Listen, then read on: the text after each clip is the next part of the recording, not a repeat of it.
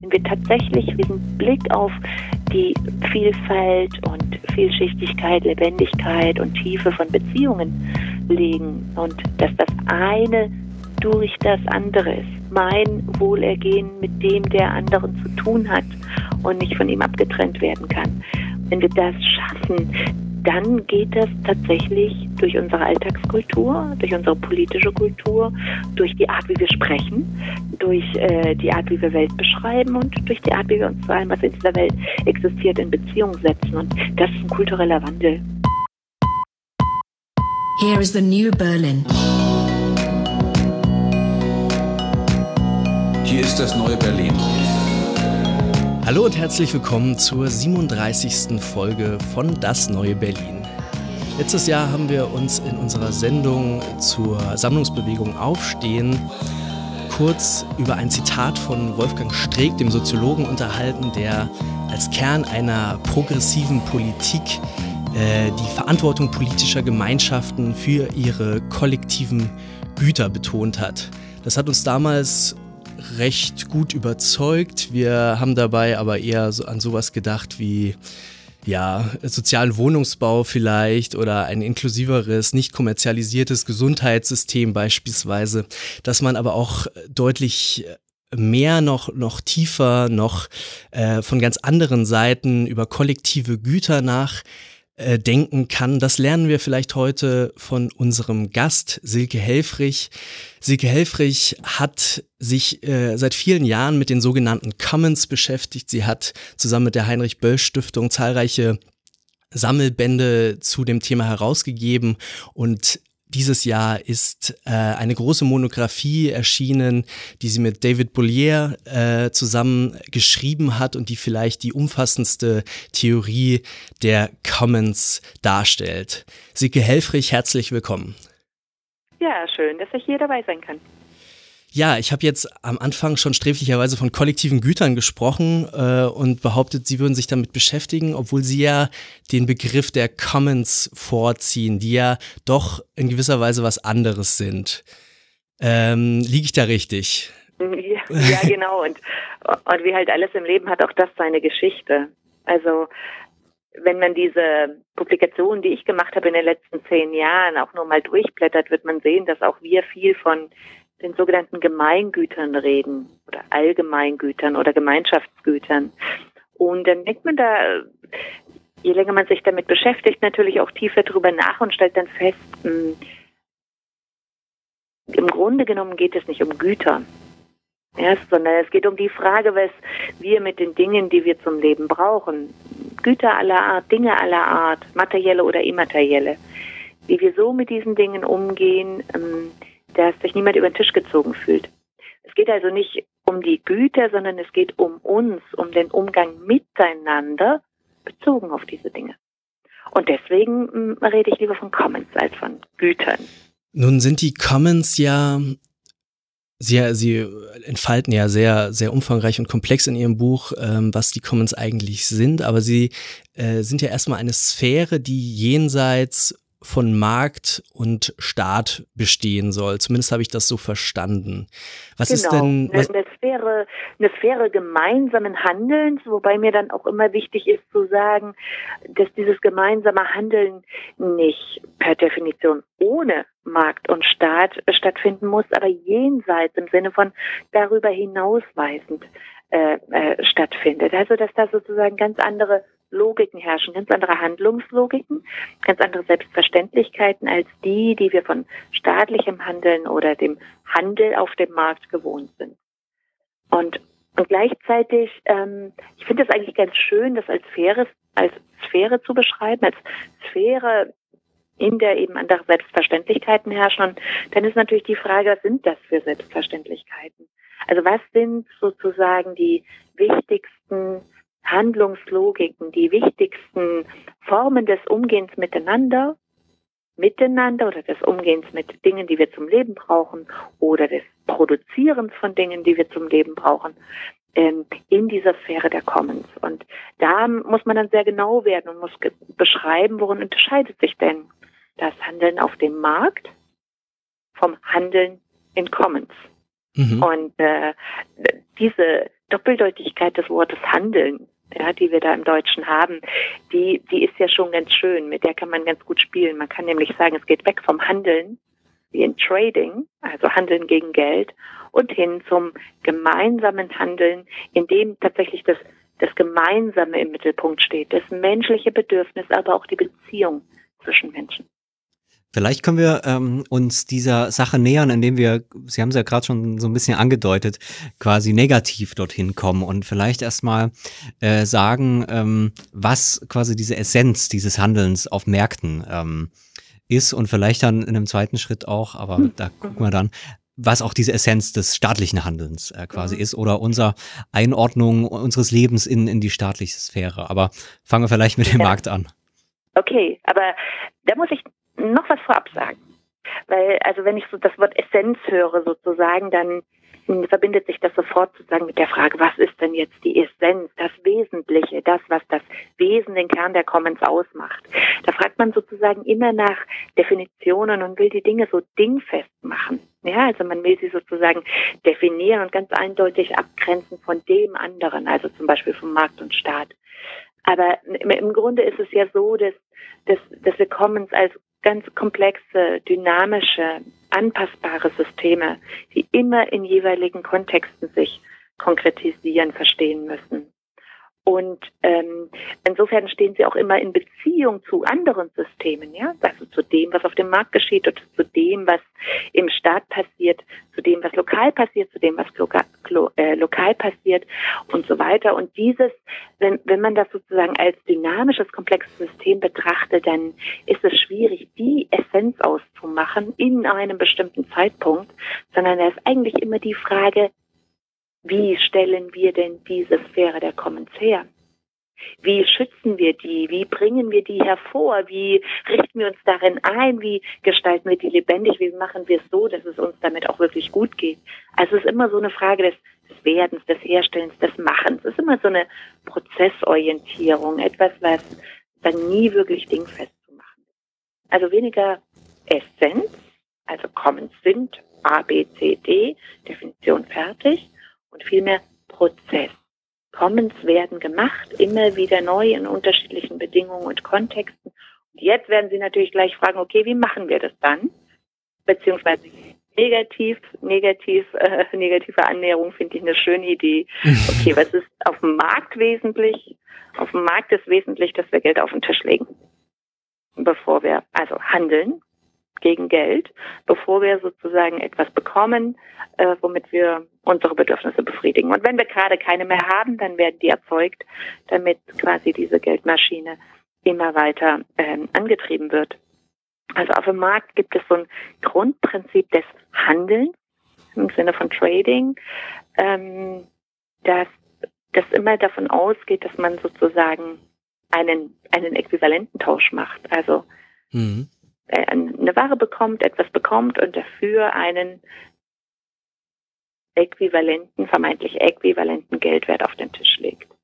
Und das Problem dabei ist natürlich offensichtlich, weil wer dieses Geld nicht hat, ähm, der kann die Bedürfnisse, die er hat, nicht über dieses Mittel Geld befriedigen. Und damit ist quasi der Ausschluss, das Ausschließen von Menschen vorprogrammiert. Ähm, vielleicht können wir zu dem Punkt am Anfang noch, äh, noch mal ganz kurz zurückkommen.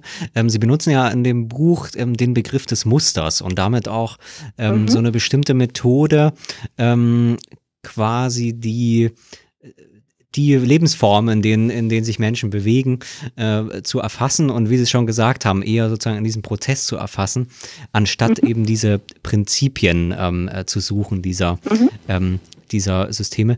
Äh, da kam für mich so ein bisschen die Frage auf, ähm, sowohl, und da kommen wir ja dann auch gleich noch dazu, sowohl bei dem Markt als auch bei dem, ähm, bei dem Staat ist aber ja trotzdem irgendwie so ein Prinzip dann am, ähm, am äh, Werk. Ähm, mhm. Und da wäre die Frage, man könnte ja auch genau sagen, wenn auch dieser Austausch, ähm, dieser Austausch von Gütern zum Beispiel, von in dem Fall mhm. äquivalenten Gütern, ähm, könnte das nicht auch als Muster gesehen werden oder würden Sie das auch ähm, so formulieren, sodass vielleicht allein dieser Austausch von äquivalenten Geldwerten erstmal selbst noch gar nichts Schlimmes ist, sondern sich die Wirkung eigentlich erst jetzt, aus so einer. Jetzt, jetzt, gehen Sie aber ganz viele Schritte äh, gleichzeitig und auf einmal. Und vielleicht müssen wir das nochmal ein bisschen das auseinandernehmen. Können wir gerne. Äh, äh, ja, ja. Das denke ich auch. Ja. Ich, ich will mal noch mal äh, vielleicht noch einen Schritt machen, bevor Mhm. ich dann kurz erkläre, was das mit diesen Mustern auf sich Ja. hat. Und, ähm, ich finde, Sie sind da total auf der richtigen Spur zu sagen, naja, dieser Äquivalententausch ist ja auch ein Muster. Ja, richtig. Es ist das Handlungsmuster des Marktes, an das wir uns sehr gewöhnt haben, dass wir sozusagen täglich 300 Mal praktizieren, an dem wir überhaupt nichts Besonderes finden. Es ist also quasi etwas, was wir täglich einüben, was aber hunderttausend Mal am Tag in unterschiedlicher Form stattfindet. Deswegen ist es auch wirklich ein gutes Beispiel für Muster. Aber wie gesagt, das erkläre ich gleich noch. Vorher, vorerst würde ich noch mal, vorher würde ich gerne noch mal erklären, wie sich das nun mit dem Staat verhält. Ja, also wenn Mhm. dieser Äquivalententausch auf dem Markt ein sehr dominantes Muster ist, wie, wie ist das dann mit dem Staat? Also bei dem Staat ist es so, hm, dass wir ja gewissermaßen Ressourcen zusammenlegen, also beispielsweise Steuern zahlen, dass wir Verantwortung delegieren über ein repräsentatives System und, äh, und dass wir dann quasi mh, entweder über das Konstrukt des Rechts, ja, wir haben ein Recht auf die Bereitstellung von Gesundheitsversorgung, äh, Bildung, äh, Infrastruktur, einem Dach über dem Kopf und so weiter, sozusagen hoffen, dass, dass dieses Bedürfnis dann über den Staat, an dem wir diese Dinge, sowohl die Gelder als auch die Verantwortung ausgelagert haben, befriedigt wird. Ja, oder ähm, wir erkämpfen das anderweitig auf politischen Wegen, indem wir in öffentlichen Debatten austragen, wohin jetzt die Steuergelder fließen sollen. Was ist da gerade das Problem? Da gibt es natürlich mehrere Probleme. Das eine ist dieses Auslagern von Verantwortung. Und je mehr sich die Staaten internationalisieren, sozusagen, je mehr Verantwortung an Ebenen delegiert wird, die immer weiter weg von uns sind, umso größer wird die Kluft zwischen dem, was wir als unser eigenes, als selbstgestaltetes wahrnehmen und dem, was staatliches Handeln tut und wie es uns entgegentritt. Das ist also ein Problem. Da tut sich so eine Legitimationslücke auf.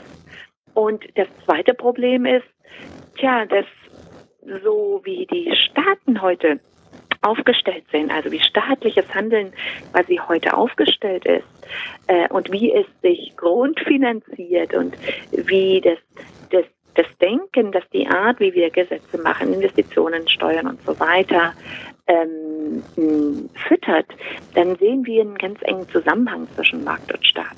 Ja, also wir sehen ja quasi, dass staatliches Handeln am Tropf des Marktes äh, hängt.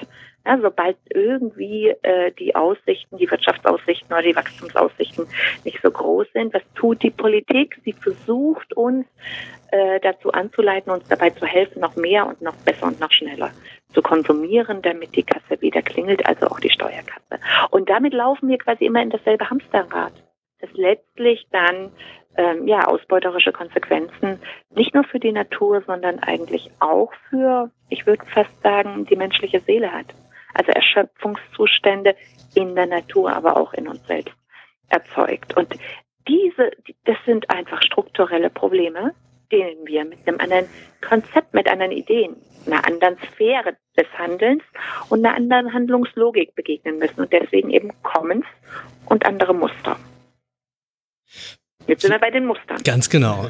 Was hat es denn jetzt mit diesen Mustern äh, auf sich, wenn Sie die auch äh, abgrenzen, zum Beispiel von einer ganz strengen Definition? Also Sie suchen ja in Ihrem Buch äh, eine ganze Reihe von Mustern äh, oder finden diese, ähm, die Sie in ganz, ganz unterschiedlichen Commons-Phänomenen entdecken. Ähm, Mhm. Das bedeutet aber offenbar nicht äh, so etwas wie Strukturgleichheiten oder eben ein Set von, von Merkmalen, das man wirklich streng definitorisch für alle Commons anwenden kann. Ist das richtig? Das, ja, das finde ich eigentlich ganz, ganz gut so beschrieben. Und gleichzeitig ist es aber auch keine Beliebigkeit. Und das ist jetzt so die Frage, ne? wie schaffen wir diesen Spagat zu sagen, nee, nee, es ist, Es ist nicht alles, was wo nur irgendwie Commons und Commoning draufsteht und ähm, was sich irgendwie gut anfühlt und was irgendwie gemeinschaftlich ist und was irgendwie Leute zusammen machen, ist gleich Commons. Mhm. Ähm, also wie kommen, entkommen wir quasi dieser doppelten Falle von Beliebigkeit einerseits, anything goes, ja. und eine strenge definitorische Annäherung. Wir versuchen die Sachen so dingfest zu machen, dass wir dann Gefahr laufen, sie zu ideologisieren. Mhm. Ja, also ideologisch zu werden und dann zu sagen, das ist aber kein richtiges Kommen, sondern deswegen gehörst du nicht dazu und dann kämpfen wir lieber mit anderen Leuten mhm. für eine bessere Welt. Das ist ja die Gefahr dabei. Ne? Und, und deswegen finde ich diesen Musteransatz so charmant und dann muss ich kurz erklären, wo er herkommt und warum er methodisch für mich so überzeugend ist. Also dieser Musteransatz oder auch Mustertheorie kann man sagen, ähm, ist in den 70er Jahren entwickelt worden, interessanterweise von einem Mathematiker, der dann zum Architekten und Designer geworden ist und den ich heute erlebt noch ähm, als Philosophen bezeichnen würde. Das ist Christopher Alexander und er hat beobachtet überall in der Welt, was sind denn eigentlich diese Dinge, die Menschen als hier gehöre ich dazu, hier fühle ich mich zugehörig, hier ist etwas, genau richtig. Hier fühlt sich was lebendig an, erleben. Ja, also darum ist es so, dass ich zum Beispiel durch das Europaviertel in Brüssel laufe und denke, mein Gott, hier ist es kalt, steril und Hauptsache bin ich heute Abend wieder weg. Oder und ich sitze zu Hause auf meinem Marktplatz in einer äh, baden-württembergischen Kleinstadt und denke, dieser Platz hat etwas Magisches. Hier möchte ich genauso lange sitzen bleiben wie auf diesem wundervollen mittelalterlichen Platz in, in Siena, den alle Welt kennt. Was ist es, dass dieser Platz hier bei mir zu Hause und dieser Platz in Siena gemeinsam haben? Und äh, Christoph Alexander hat, hat das, was man da spürt, wenn man an Orten ist ähm, und, und sich zugehörig fühlt und sich gerade richtig anfühlt, das hat er eine Qualität ohne Namen genannt und ihr später diesen Namen Lebendigkeit gegeben. Also was man da spürt, ist Lebendigkeit. Und er hat danach gesucht, wie man eigentlich Lebendigkeit hervorbringen kann. Ja, also wie bringt man etwas hervor, das mit der Erde verbunden ist, mit dem Kontext gut verbunden ist, das nicht geschichtsvergessen ist, das, das, das stimmig ist und das mich in dem Ganzen mitdenkt. Ich komme darin vor, ich fühle mich darin wohl und hat herausgefunden, dass es so etwas wie ja, Strukturen und Eigenschaften der Lebendigkeit gibt. Und diese Eigenschaften der Lebendigkeit, die sind in allen Plätzen, die lebendig sind, an allen Orten, in Häusern, in Fassaden, in Städten, in Landschaften, die lebendig sind, die sind gleich und gleichzeitig sehen aber diese Städte, Häuser, Fassaden und Landschaften immer ganz unterschiedlich aus droht da nicht auch ein bisschen die Gefahr der, des, ja, der Subjekt, des Subjektivismus? Also, dass man, dass, wenn ich jetzt behaupten würde, ich fühle mich am, am Potsdamer Platz wohler als äh, in der, in der baden-württembergischen Kleinstadt, am, äh, am, im Dorf oder wo auch immer. Ähm, also, das ist ja, das ist ja durchaus möglich, dass das jemand so beschreiben würde. Sicher? Würden Sie mhm. davon ausgehen, dass das ähm, also wie, wo, wo finden wir dann sozusagen die Verallgemeinerbarkeit, wenn, äh, wenn zwei Personen ganz unterschiedliche Bewertungen von Lebendigkeit treffen an Orten? Wir gehen zunächst erstmal davon aus, dass sozusagen die Subjektivität wieder hineingehört in unsere Bewertung von Wirklichkeit. Wir mhm. sind Sie sind schon wieder so schnell, dass ich fast etwas vorgreifen muss, wo ich was erklären muss, äh, was, was unbedingt noch dazugehört. Aber dann tue ich das mal. Etwas, was mich, was mich daran wirklich interessiert an dieser Theorie und an diesem Vorgehen ist, dass ähm, Alexander eigentlich sagt, es ist wichtig zu verstehen, dass wir in der Welt, die wir bauen, quasi enthalten sind und das ist diese objektive Bewertung der Dinge da draußen, als wären wir nicht drin, als wären wir nicht Teil von ihr und als wären wir nicht mit ihr verbunden. Dass es diese Art von objektiver, von uns getrennter Welt eigentlich gar nicht gibt. Und wenn das mhm. für Gebäude gilt und für Städte und für Landschaften, dann umso mehr für soziale Prozesse, die wir selbst gestalten.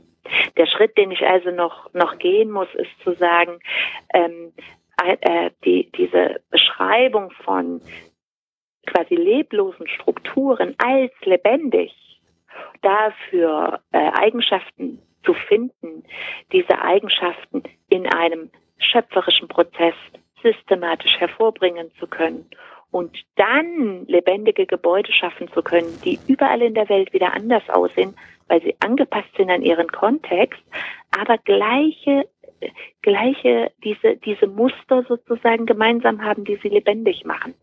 Das ist etwas, was, was Alexander zunächst mal für die bebaute Welt beschrieben hat und sich dann aber ausgebreitet hat, rasant. Also diese Theorie ist angenommen worden in der, in der Softwareprogrammierung. Tatsächlich ist der Übergang vom prozessorientierten Programmieren zum objektorientierten Programmieren, der kommt aus dieser, aus dieser Inspiration der Muster. Ja, und die Theorie ist angewandt worden in der Frage, wie, wie können wir besser lehren, wie können wir komponieren, wie können wir kochen und so weiter. Auch wenn Sie ein Kochrezept haben, nehmen Sie an, Sie haben irgendwie ein Kochrezept von Ihrer Oma und das haben Sie in 140.000 Varianten und überall ist es ein bisschen anders. Aber am Ende ist dieses Gebäck, was Sie da irgendwie am, zu Weihnachten in Deutschland auf den Tisch stellen, das hat zwar unterschiedliche Namen, aber es ist so etwas ähnliches wie Christstollen oder Weihnachtsstollen oder je nachdem, wie das heißt. Und es hat immer dieselben Grundsubstanzen und trotzdem ist es nie ganz gleich. Und so ist das mit diesen Mustern auch. Und, und so ist das eben auch in unserem sozialen Handeln. Ich, ich bringe mal ein Beispiel für, für, für Entscheidungsprozesse. Ja? Mhm. Wir sagen, Commons können nur gelingen, gemeinsames Handeln kann nur gelingen, wenn sich alle gehört fühlen, wenn sich niemand über den Tisch gezogen fühlt. Nun ist aber zu sagen, alle sollen sich gehört fühlen in einer Gruppe von 17 Personen, grundsätzlich anders als in einer Gruppe von 700 Personen, als in einer Gruppe von 7000 Personen oder gar 70.000. Mhm. Das ist ja logisch. Und trotzdem sagen wir, es muss uns gelingen, dieses Muster sich gehört zu fühlen und wir nennen es gemeinstimmig zu entscheiden einzulösen. Das heißt, das Muster ist gemeinstimmig entscheiden. Gemeinstimmig entscheiden heißt nicht einfach den anderen überstimmen, wie beim Mehrheitsprinzip. Es muss auch nicht unbedingt heißen, im Konsens entscheiden. Es kann aber heißen, im Konsens entscheiden. Wenn das für eine Gruppe beispielsweise von 17 Personen gut gelingt, wunderbar. Ich glaube auch, dass das für Personengruppen von 70, auch 700 Personen gut gelingt. Aber dann kommen vielleicht, wir vielleicht über das, was in einer Konsensentscheidung möglich ist, hinaus und brauchen dann andere Methoden. Und dann mhm. haben Sie viele Methoden, unterschiedliche Methoden, erprobte Praktiken äh, weltweit, mit denen Sie diese Idee gemeinstimmig zu entscheiden, dieses Muster gemeinstimmig zu entscheiden, umsetzen können. Je nach Kontext, je nach Praktiken, die die Menschen gewohnt sind, auch je nach Kenntnisstand und so weiter. Das heißt, sie tun ganz unterschiedliche Dinge. Sie praktizieren das jeweils spezifisch bezogen auf die eigene Situation.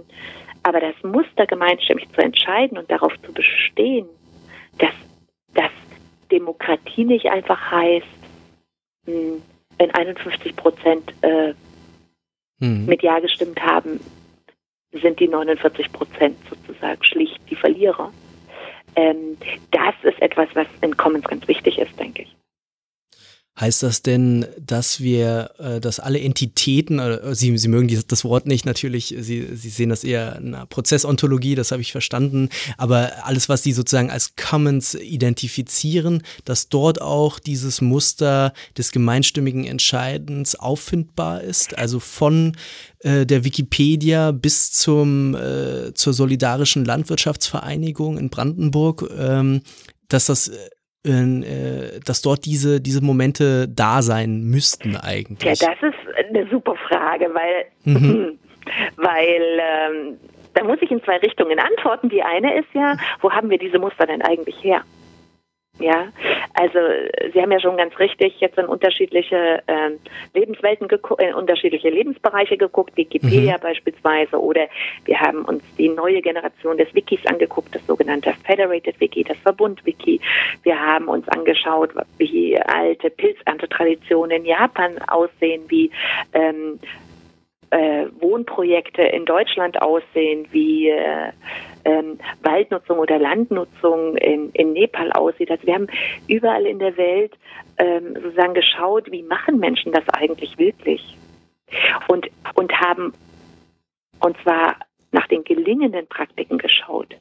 Also wie machen das Menschen wirklich, dass Commons-Institutionen gemeinsames Handeln sozusagen stabil ist über die Zeit, möglichst mhm. lange andauert und möglichst konfliktarm ist. Ähm, und Konfliktarmut reicht ja, sonst wäre es ja auch nicht lebendig mehr. Also nicht, das ist ganz wichtig zu sagen, ist irgendwie nicht die schöne heile Eierkuchenwelt. Ähm, ja, jedenfalls haben wir uns aus diesen unterschiedlichen Praktiken überall in der Welt Praktiken des Gelingens angeschaut und haben die miteinander verglichen. Und wie ich eben schon sagte, sind die konkreten Praktiken vor Ort in unterschiedlichen Kontexten erstmal ganz unterschiedlich. Und dann können Sie aber erkennen, so ähnlich wie Alexander das erkannt hat, als er Fassaden, Häuser, Räume oder Städte miteinander verglichen hat. Es gibt trotzdem gemeinsame Muster. Es gibt so einen Kern, einen gemeinsamen Kern gelingender Praktiken. Und dieser gemeinsame Kern gelingenden gemeinsamen Entscheidens beispielsweise, dafür haben wir, einen Namen gesucht. Das haben wir als Muster formuliert. Und jetzt fragen Sie, heißt denn das jetzt, dass das dann überall so sein muss? Mhm. Hm, da würden wir jetzt sagen, deswegen ist das Buch ja so eine Art Verlärmanleitung für den Kapitalismus und mhm. eine, eine Orientierungshilfe dafür, wie wir mehr Commons ins Werden bringen, wie wir diese Sphäre der Commons, über die wir am Anfang geredet haben, stärken. Das heißt, wir sagen, Leute, wenn ihr Lust habt, was anderes zu machen, früh aufzustehen und mal was anderes zu machen als Kapitalismus. Marktwirtschaft oder Handeln oder Geld verdienen oder was auch immer. Ähm, und damit sozusagen die eigenen Handlungsspielräume zu erweitern. Wenn ihr Lust habt, das zu machen, gemeinsam mit anderen in so einer Art Zugehörigkeitsökonomie, ähm, die zukunftsfähig ist und wo dieses, dieses, dieses eigene Urteil und auch die eigene Subjektivität wieder eine Rolle spielen dann könntet ihr euch inspirieren an diesen Mustern, denn das sind Muster des Gelingens. Die Praxis an unterschiedlichen Orten der Welt hat gezeigt, dass hier eine gute Idee ist, die ihr nutzen könnt, um sie in eurem Kontext anzupassen und umzusetzen. Und dabei ist aber die Verantwortung, das in der richtigen Weise zu tun, mit der richtigen Methode, das, das, den Feinschliff zu machen, die liegt dann wieder bei den Menschen selbst. Es gibt also kein Patentrezept und auch kein Geheimrezept und auch nicht die, die, die komplette Liste dessen, was gelingen muss. Wir haben ja 28 allgemeine Muster gefunden. Ja? Mhm. Ich würde mal sagen, es gibt mindestens 150. Und ich würde sagen, diese 28 sind ein guter Beginn äh, und vielleicht sucht man sich mal zehn aus, wo man schon relativ gut aufgestellt ist und, und, und erweitert dann schaut, inspiriert sich bei anderen, bei anderen Praktiken, bei anderen Mustern und, und sagt, wie können wir eigentlich unsere eigene Praxis daran abgleichen? Was können wir davon noch lernen, dass wir, dass wir wissen, das sind Praktiken, äh, Muster gelingenden Commonings. Wie können wir das bei uns noch implementieren? Und in, in, je mehr sie davon tun, umso, hm, ich würde denken, umso stabiler umso lebendiger und auch umso leichter wird das, Commons zu machen. Denn mhm. das ist ja total kompliziert. Also die Leute sagen immer, ach Gott, ist das alles komplex. Und dann hatte ich aber auch Gruppen, mit denen ich öfter mal arbeite und die fangen dann an, sich da rein zu vertiefen und dann kommt nach einem Jahr so die Reaktion, hm, eigentlich machen wir das doch immer schon. Das heißt, wir richten unsere Aufmerksamkeit auf Dinge, wo andere Selbstverständlichkeiten regieren als auf dem Markt. Die stellen wir in den Mittelpunkt. Da inspirieren wir uns von gelingenden Praktiken, beziehen die eine das, was wir gestalten wollen und erweitern so die Sphäre des, der Commons. Und je öfter man das übt, umso einfacher wird das. Also gemeinstimmig entscheiden ist für manche Leute eine totale Selbstverständlichkeit. Und äh, nach dem Mehrheitsprinzip zu entscheiden und abzustimmen, empfinden die als ein No-Go und absolut undemokratisch. Es geht also auch ums Einüben. Das heißt, ähm, ihm geht's in der, in der Fragestellung, wie kann sich Gesellschaft ändern, im Wesentlichen erstmal um den Wechsel des Blickes. Also man hat ja mhm. sozusagen das Gegenmodell wäre ja irgendwie noch so ein bisschen in, in marxistischer Tradition die Vorstellung, dass es ähm, bestimmte Leute gibt, die die Macht haben und der Rest unterdrückt mhm. ist und dann muss man irgendwie diese Macht ergreifen und dann hat sich quasi so ein demokratisches System entwickelt, was irgendwie äh, über Parteien und solche Systeme dann irgendwie die Macht verteilt. Ähm, aber quasi das, was an, an Praxis alltäglich äh, passiert, das, was eben wirklich die Welt ausmacht, das ist da kommt da gar nicht so richtig äh, rein. Mhm, mhm, und die sagen jetzt, dass man den Blick so ein bisschen umstellen muss und nicht, nicht sozusagen mit dem, mit dem großen Plan äh, ähm, die äh, ähm, den, den Kapitalismus umstürzen muss, sondern dass er eigentlich aus den, ich glaube, Marx hat das auch mal, die aus mhm. den Poren der Gesellschaft ähm, das Neue im, im Klein erwächst. Ähm, kann man das so formulieren? Mhm. Ich möchte mal diese Sprechweise vom Kleinen oder Großen hinter mir lassen. Da kommen wir mhm. vielleicht auch gleich noch dazu. Und ähm, aber das, was Sie gerade gesagt haben, was ich, was ich ganz richtig finde, ähm, ne, so im, im Anlauf, ähm, nochmal mit den beiden Worten Lebensweise, Lebensform und, und Kultur zusammenbringen. Also ich, ich glaube schon, dass jede Art von Politik machen und eben auch Wirtschaften, also Wirtschaft und Politik, sozusagen auf einer bestimmten ähm, Kultur beruht, auf einer Art, wie wir uns in, wie wir uns sehen, wie wir uns in der Welt sehen, wie wir uns in Beziehung zu den anderen und zur Welt sehen und so weiter. Und wenn wir jetzt beginnen, diese Beziehungen in den Mittelpunkt zu stellen. Ja, also darauf zu gucken, darauf unseren Blick zu richten und zu schauen, wie können wir denn alles, was wir tun, so tun, dass wir dieses Beziehungshafte in uns, dass wir nicht getrennt sind vom anderen, dass es nicht nur um Eigeninteressen geht, dass, dass dieses diese vermeintliche Gegensätzlichkeit von ich und wir eigentlich ein Unsinn ist, weil ein, ein Wir kann nur gedeihen, wenn die Individualität sich entfalten kann und ein Wir kann ohne das Ich überhaupt nicht existieren und so. Wenn wir, wenn wir tatsächlich sagen diesen Blick auf die Vielfalt und Vielschichtigkeit, Lebendigkeit und Tiefe von Beziehungen legen und dass das eine durch das andere ist. Also mein Wohlergehen mit dem der anderen zu tun hat und nicht von ihm abgetrennt werden kann und so weiter und so weiter. Wenn wir das schaffen, dann geht das tatsächlich durch unsere Alltagskultur, durch unsere politische Kultur, durch die Art, wie wir sprechen, durch äh, die Art, wie wir Welt beschreiben und durch die Art, wie wir uns zu allem, was in dieser Welt existiert, in Beziehung setzen. Und das ist ein kultureller Wandel und bringt auch neue Lebensformen hervor. Hm.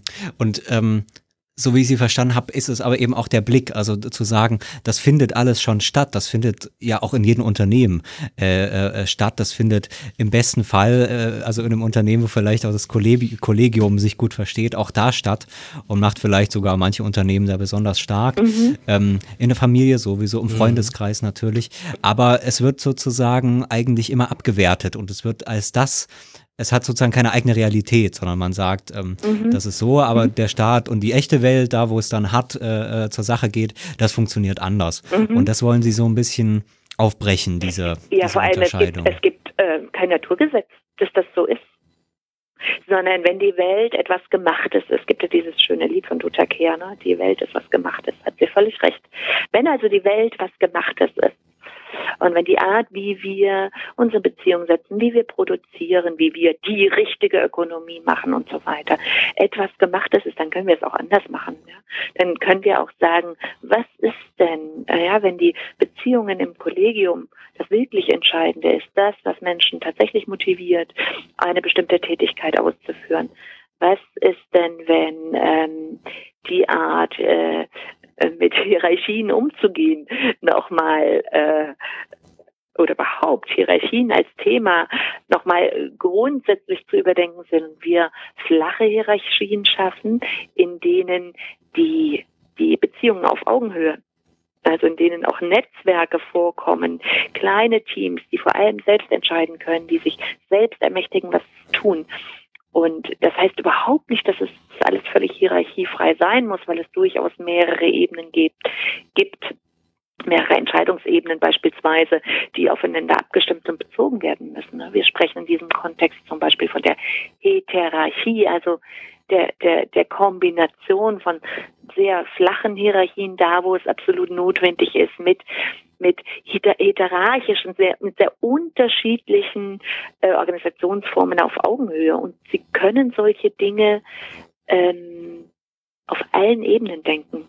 Deswegen habe ich vorhin auch gesagt, ach, klein und groß, ich glaube, das ist nicht so die richtige Redeweise, weil klein und groß denkt auch schon immer so eine Hierarchie mit. Ne? Das Kleine ist das Unwichtige, das Große ist das wirklich Wichtige.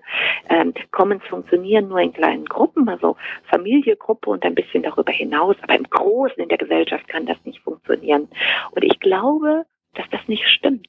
Ich glaube, dass das eine Idee ist, die die Gesellschaft sozusagen vertikal denkt, immer so von unten nach oben in Schichtungen und wenn Sie sich anschauen, wie unser, unsere politischen Systeme gemacht sind. Also wie, wie können wir denn,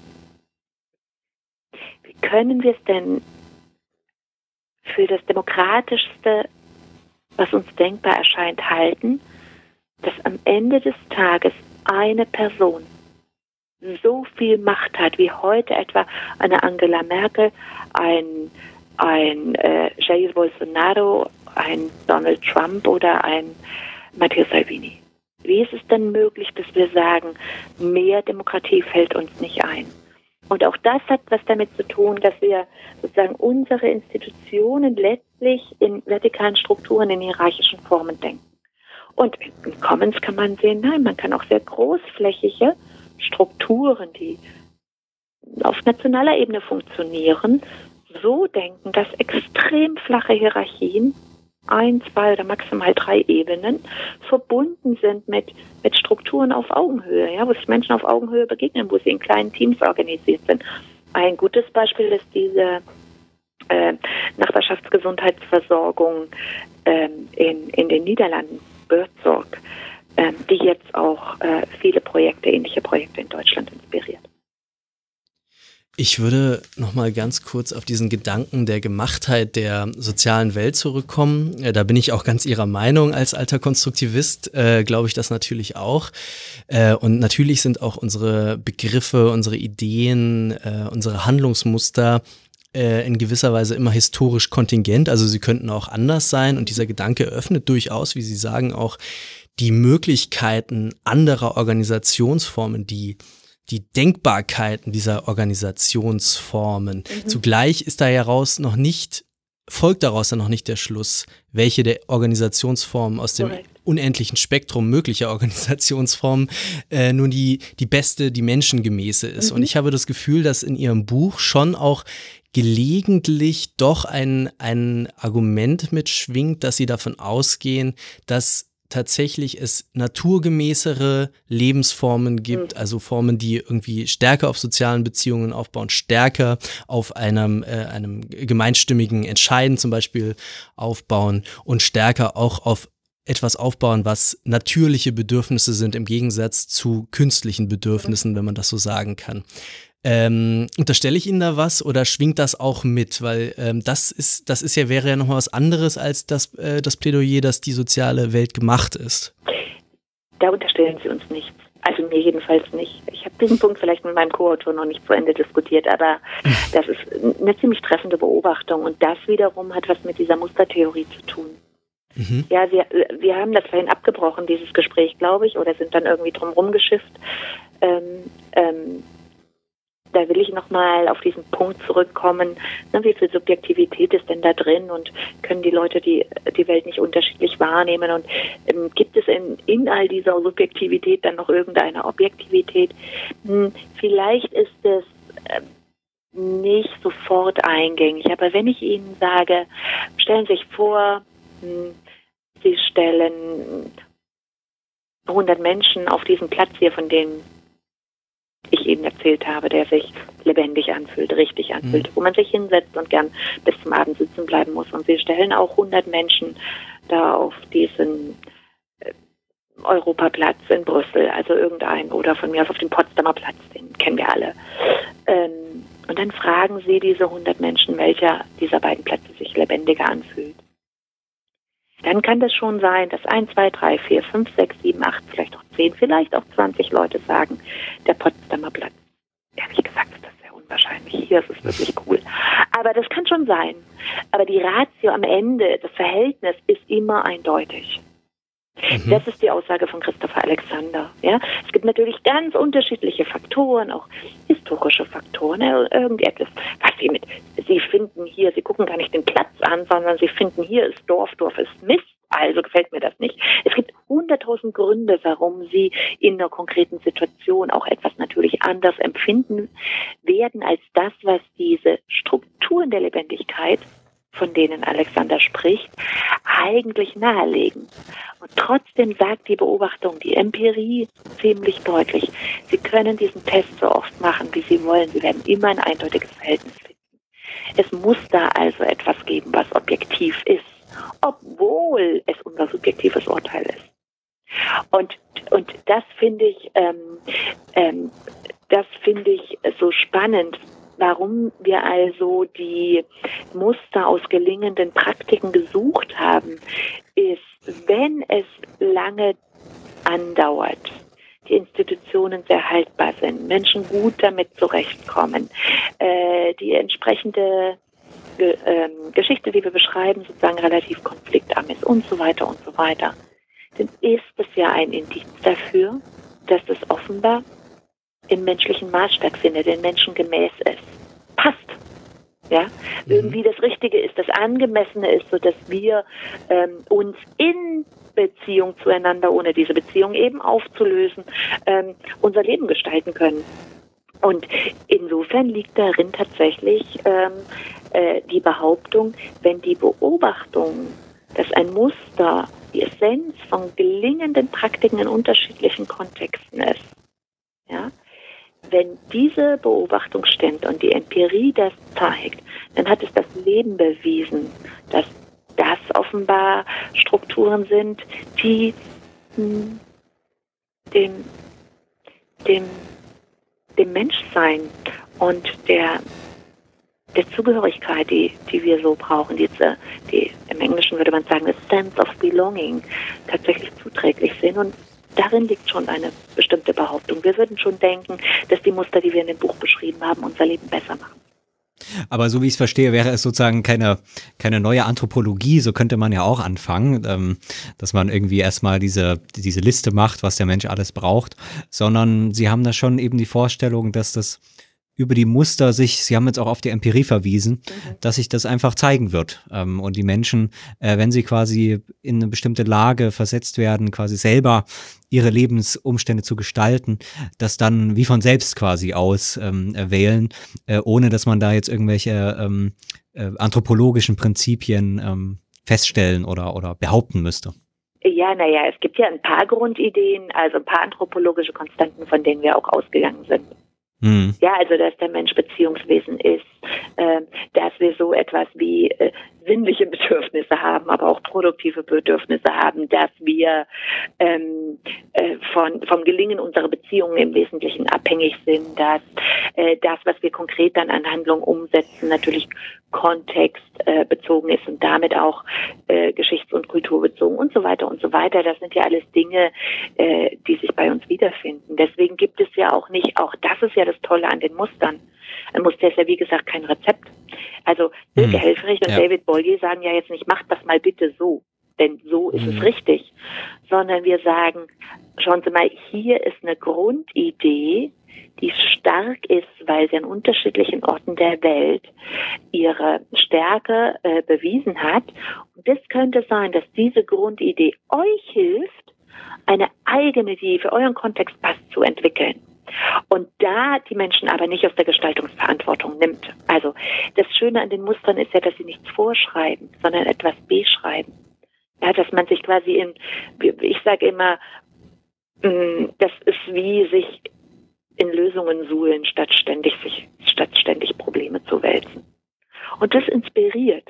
Also ich glaube schon, dass es diese ähm, dass die Dinge sich nicht automatisch und von alleine ergeben, nur weil Leute in Not sind und sozusagen kein Geld mehr haben, um dieses Leben so zu bestreiten, wie es der Kapitalismus vorsieht, äh, sondern dass es schon sinnvoll ist, voneinander zu lernen, zu zeigen, dass diese andere Welt, die wir machen können, auch schöpferischen Prozessen folgt, ähm, sich inspirieren kann von dem, was, was anderswo in der Welt und zwar überhistorisch und interkulturell schon gelungen ist und so weiter, ohne zu kopieren.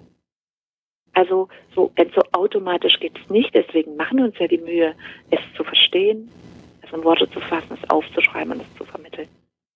Jetzt äh, haben Sie natürlich eine sehr, sehr freie, freigiebige ähm, Definition, es ist ja nicht mal eine Definition, es ist eine Anleitung eben sozusagen zu diesen Praktiken, die, was ich auch ähm, wissenspolitisch sehr, sehr sinnvoll halte und auch wenn, wenn es darum geht, politische Programmatiken zu entwickeln oder, oder Vorstellungen von anderen Lebensformen. Jetzt ist natürlich andererseits es schwerer, sie, sie zu attackieren, wenn man das dann wollte, äh, wie dann ganz konkrete, bestimmte ähm, Aspekte unserer modernen Gesellschaft jetzt in einer ähm, Commons-artigeren Gesellschaft gestaltet werden mhm. können. Also die moderne Gesellschaft ist natürlich ein Ungetüm, ein Monster, das, äh, das uns äh, den, den industriellen Massenmord und äh, Tschernobyl und alles Mögliche gebracht hat, aber zugleich auch äh, die produktivste, unglaublichste Maschine äh, der Menschheitsgeschichte, die äh, Kulturleistungen ohne Beispiel hervorgebracht hat und die auch auf bestimmten Prinzipien, wir haben ja schon einige angesprochen, zum Beispiel Monetarisierung, teilweise äh, bestimmte bestimmter Lebensbereiche basiert. Einen anderen äh, Aspekt, den wir noch gar nicht angesprochen haben, ist äh, auch die eben die gesellschaftliche Arbeitsteilung, die mhm. ja ein ganz grundlegendes Mo Moment der Moderne ist. Mhm. Und das, äh, das Commoning ist ja im Prinzip äh, zutiefst kritisch äh, oder sagen wir mal graduell kritisch äh, der, der Arbeitsteilung gegenüber. Ähm, muss man da, muss man da schon ein, eine, ein, ein Rezepte entwickeln sozusagen oder muss man da Pläne äh, im Kopf haben, wie diese, diese, diese unglaubliche Komplexität der modernen Gesellschaft äh, wieder in diese ja teilweise auch irgendwie vormodern anmutenden Lebensformen äh, rückintegriert werden kann. Also da ste stellen sich ja ganz, ganz verschiedene Fragen von der, von einem, einem universellen Rechtsstaat bis hin zur Organisation von, ja, äh, äh riesigen Infrastrukturprojekten, die, die ähm, zumindest früher notwendig gewesen sind und auch jetzt immer noch mhm. anstehen. Ähm, äh, ste steht, da, steht da die Theorie der Commons nicht äh, vor ganz großen Erklärungsproblemen auch? Ja, also das glaube ich gewiss, dass die, die implizite These, die wir in dem Buch machen, ähm, zu sagen, wenn wir lernen, so zu denken, ja, aus der Beziehung heraus und durch die Beziehung hindurch. Und wenn wir Beziehungshaftigkeit sagen, in den, in den Mittelpunkt nicht nur unseres Denkens, sondern auch unseres Handelns stellen. Also wie reproduzieren wir das immer wieder so, dass die, die Verbundenheit, mit der wir schon auf der Welt mit der wir schon auf die Welt gekommen sind, hm. uns auch erhalten bleibt und damit dieses Gefühl von Zugehörigkeit, Sinnstiftung und so weiter nie verloren geht. Ähm, dann stellen wir ja implizit die These auf, wenn Sie einmal so denken, zieht sich das durch alle Ebenen. Also mhm. alle Ebenen. Das heißt, dieses ne, im Kleinen, auf dem Mikro, Meso und Makro. Ähm, und das bedeutet auch, de facto bedeutet das auch, dass dann, ich sag mal, die Art, wie sie Rohstoffe fördern oder Infrastrukturen denken, ähm, die Art, wie sie äh, staatliches Handeln mhm. in, in, Institutionen absichern oder so, dass die sich verändern wird. Eines meiner Lieblingsbeispiele ist mal zu sagen, warum ist es eigentlich so, dass alle mittlerweile wissen, was eine öffentlich-private Partnerschaft ist, ne? obwohl es mhm. unheimlich viele Probleme damit gibt und dieses der dem Kommerzialisierungsdruck auf die Bereitstellung von Infrastrukturen ja nur Vorschub leistet.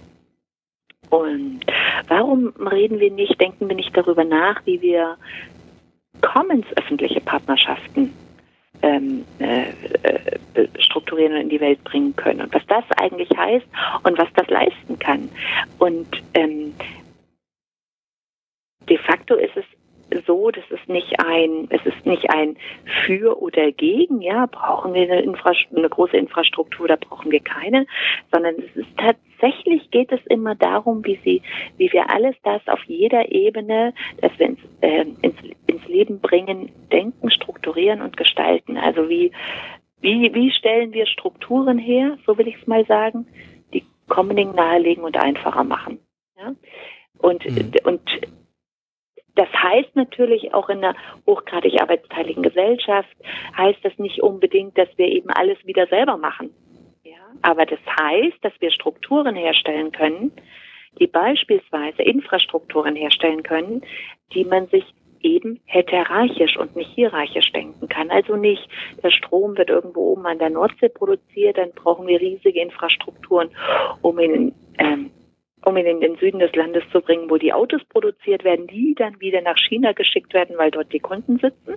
Dafür mhm. müssen wir wieder irgendwie ähm, einen ganzen Werbeapparat ähm, äh, in Gang setzen und äh, natürlich dafür sorgen, dass wir Exportweltmeister bleiben und so weiter und so weiter, sondern Infrastrukturen so zu denken, dass sie immer von der Frage ausgehen, erstens, was brauchen wir vor Ort wirklich? Zweitens, was können wir vor Ort selbst herstellen? Drittens, wie machen wir uns vor Ort? Können wir die Infrastrukturen so gestalten, dass sie von großen Infrastrukturen möglichst strukturell unabhängig sind, sodass es wirklich nur darum geht, also nicht von vornherein Lieferketten zu produzieren, die quasi von der Nordsee bis nach China reichen, sondern mhm. von vornherein versuchen, alles so herzustellen, dass Infrastrukturen quasi nur noch als Netzwerke, als Plattformen notwendig sind, die dann auch diskriminierungsfrei zugänglich sein müssen und so weiter. Also die, unsere These ist, und da haben Sie völlig recht, da gibt es unheimlich viel Forschungsbedarf, unheimlich viele offene Fragen, unheimlich viele Dinge neu zu denken auf dieser neuen, auf dieser anderen Grundlage. Ähm, dass wenn Sie einmal so denken, gestaltet sich der ganze Rest. Die gestalten sich alle Prozesse, auch die Verträge, die sie dann machen, die Rollen, die sie ausüben, die Arbeitsteilungen, die sie gehen, die aber nicht mehr die gleiche sein wird wie jetzt, berufsbezogen, mhm. ausgestattet mit unterschiedlichen Budgets, äh, verhaftet mit äh, äh, ähm, verknüpft mit Kontrollketten, die dann nicht mehr so existieren werden und so weiter. Also es tatsächlich verändert das alles. Ja? Nicht nur, was sie herstellen, sondern auch, wie sie es herstellen, wie sie das kontrollieren und wie es finanziert wird. Deswegen ist zum Beispiel auch die Frage, auch so eine große Forschungsfrage, wie gelingt denn die Finanzierung von Commons unter heutigen Bedingungen? Ja, wenn sie sich wehren müssen dagegen, vom Markt vereinnahmt zu werden beispielsweise. Dazu hätte ich ähm, noch eine Frage, das haben Sie jetzt mit diesen Lieferketten schon so ein bisschen angedeutet, nämlich eben die Frage des Universalismus. Also mhm. die moderne, die modernistische Utopie ist ja, hat ja eigentlich zwei Universalismen, nämlich einmal eben diesen Universalismus des Konsums. Man kennt das dann, als es dann die Südfrüchte gab und heute hat, ist diese Utopie eigentlich wirklich so ein bisschen ver verwirklicht. Ne? Man kriegt mhm. zumindest in den westlichen Staaten hier im Supermarkt alle Güter, die ähm, weltweit hergestellt werden, zu jedem Zeitpunkt. Mhm. Ähm, das ist so zumindest für eine, in, in dem Fall ganz kleinen Prozentsatz ähm, der Weltbevölkerung und auch hier natürlich irgendwie nur, die sich das dann auch leisten können, so eine ver verwirklichte Utopie. Und da ist man sich natürlich ähm, inzwischen, glaube ich, ziemlich einig, dass das nicht auf Dauer funktionieren kann, allein weil das dann eben planetare Grenzen gibt. Jetzt gibt es aber ja auch noch eben eine andere Form des Universalismus, nämlich eben diesen staatlichen Universalismus, der in dem Fall zumindest eben in den, in den Grenzen des Nationalstaats, in dem Fall durch den Rechtsstaat verwirklicht ist. Also dass eben ähm, bestimmte Rechte ähm, alle Bürger eines Landes haben, qua ihre Geburt.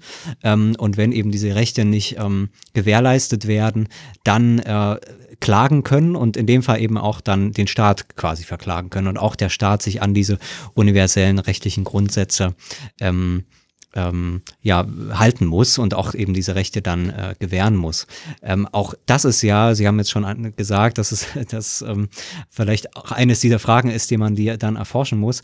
Aber da sehe ich irgendwie so einen besonderen Knackpunkt. Ja. Also wie eben diese Vorstellung, die natürlich nur deswegen funktioniert, weil es natürlich diese Zentralgewalt gibt, die auch eben über den, über den Rechtsstaat dann ausgeführt wird und wo es eben auch keine keine Diskussion gibt in diesem Sinne, sondern die eben dann einfach ähm, ähm, gesetzt ist und nur dadurch funktioniert, wie die zu diesen Commons äh, äh, steht.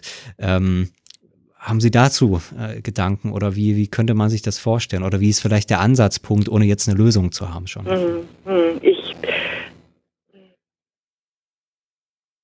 ich, ich kann zumindest ähm, ziemlich klar sagen, dass sich aus meiner Sicht die Idee ähm, des territorialen Nationalstaats mh, überlebt hat und dass sie geradezu ihre Gefährlichkeit, mh, von der Hannah Arendt schon gesprochen hat, freilich nochmal in einem anderen historischen Kontext, aber jetzt auch nochmal unter Beweis stellt. Ähm, und ich glaube, dass, dass Commons etwas Sinn sozusagen aus so einer Commons-Perspektive Staatlichkeit zu denken. Das heißt, eine übergeordnete Koordination ja, von sehr unterschiedlichen Interessen in großmaßstäblich äh, gedacht, ähm, würde bedeuten, Staatlichkeit nochmal anders zu denken. Und hm. ich bin mir relativ sicher, dass wenn man das zu Ende denkt, dass das nicht mit dem Konzept des Nationalstaates und auch nicht mit der Idee repräsentativer Demokratie einhergeht, sondern da nochmal ähm, eine radikalere Demokratie, eine demokratischere, eine, eine viel fundamentaler, demokratischere ähm, Form von Staatlichkeit gedacht werden muss, in der auch das Ökonomische demokratisiert wird, also in der wir nicht die permanent diese Sphärentrennung haben. Ähm, also ja, der, der, der Commons-Gedanke weist darauf hin. Wenn es stimmt, dass sich dieser Gedanke durch alle Ebenen ziehen kann und nicht nur im Kleinen funktioniert, sondern sozusagen das Ganze in einer anderen Weise durchdringt und gestaltbar macht, dann ähm, heißt das zumindest, dass sich diese Na Nationalstaatlichkeit, in der wir darauf angewiesen sind, dass irgendwie immer 51 Prozent die anderen 49 Prozent überstimmen, ähm, dass sich das wird verändern müssen. Wir sind schon langsam am Ende der Sendung. Ähm, ich würde dazu trotzdem gerne noch mal kurz nachfragen, muss man sich dann die, die Welt der Commons eher als eine relokalisierte Welt vorstellen, ähm, die eben wieder in sehr, sehr überschaubaren ähm, ja, regionalen Größen funktioniert, also ein, eine, eine Abkehr von äh, Supranationalität etc. Und das muss ich auch noch fragen, sind diese Commons nicht auch dann notwendigerweise durch irgendwie eine, eine größere Homogenität wieder gekennzeichnet als der moderne Staat? Also sind sie, müssen sie nicht auch irgendwie wieder eine, eine kulturell gleichförmiger werden? Äh, vielleicht auch dann äh, diversitätsfeindlicher sogar im Zweifel? Na, das wäre ja fatal.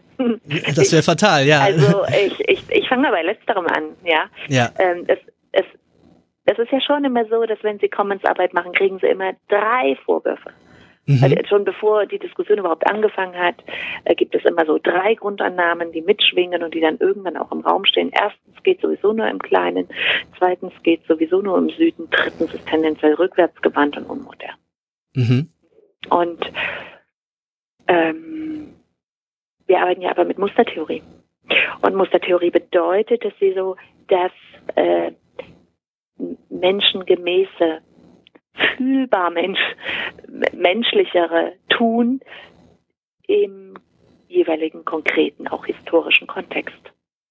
Das heißt, äh, es wäre fatal und absolut dieser, diesem, diesem Ansatz widersprechend, wenn wir sagen würden, es geht sagen, zurück in die Vergangenheit unter Bedingungen mhm. der Vergangenheit, schlicht weil wir diese Bedingungen überhaupt nicht haben, sondern weil wir Commons unter jetzigen Bedingungen herstellen müssen. Und mhm. wir sind in einer Weise geworden und der Art, die Art, wie wir geworden sind, ist der Ausgangspunkt unseres Tuns.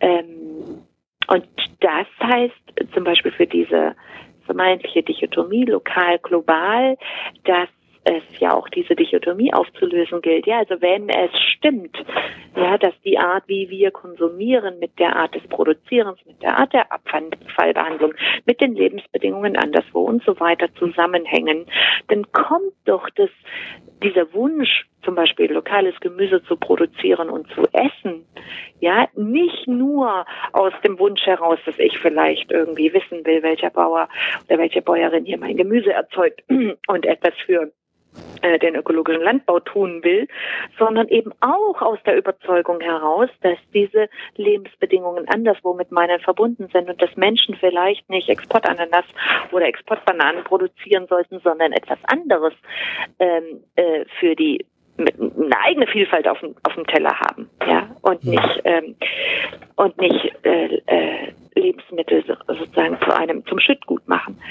Ähm, das heißt dann immer noch nicht, dass wir nie wieder Bananen essen dürfen oder, oder Ananas, sondern das heißt schlicht, dass wir eben auch Dinge, die wir haben, wertschätzen, anbauen können und die sonst, wie gerade im Herbst dann immer, wie viele Tonnen Äpfeln verfallen auf unseren Wiesen, weil es schlicht niemand mehr aberntet, dass wir uns über diese Dinge bedürfnisbezogen Gedanken machen. Erstens, ne, wer, wer braucht eigentlich äh, eine Tätigkeit draußen? Wer hat Lust, Dinge zu tun, die sonst nicht getan werden, weil sie sich nicht rechnen?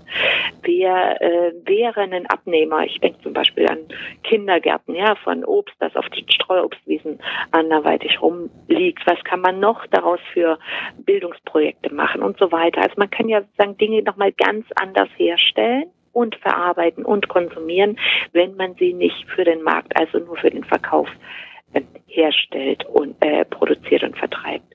Und all diese Dinge können wir uns quasi mh, hm, unter heutigen Bedingungen mh, hm, wiedererobern. Und dann ist das nichts rückwärtsgewandtes und auch nichts vormodernes und es ist auch nichts, was uns wirklich trennt von den anderen in der Welt. Und der zweite Punkt mit der Diversität ist, ähm, auch da ist es ja so, dass traditionelle Commons ganz oft lang mit der Homogenität in der Herkunft zu tun hatten. Aber unsere These ist ja, sie können Commons unter den Bedingungen machen und mit den Menschen, so wie wir, so wie sie heute sind und wie wir sie heute haben. Und die interkulturellen Gärten in ganz Deutschland beweisen ja ganz gut, dass gerade aus dieser Diversität heraus etwas Neues, Gemeinsames entstehen kann.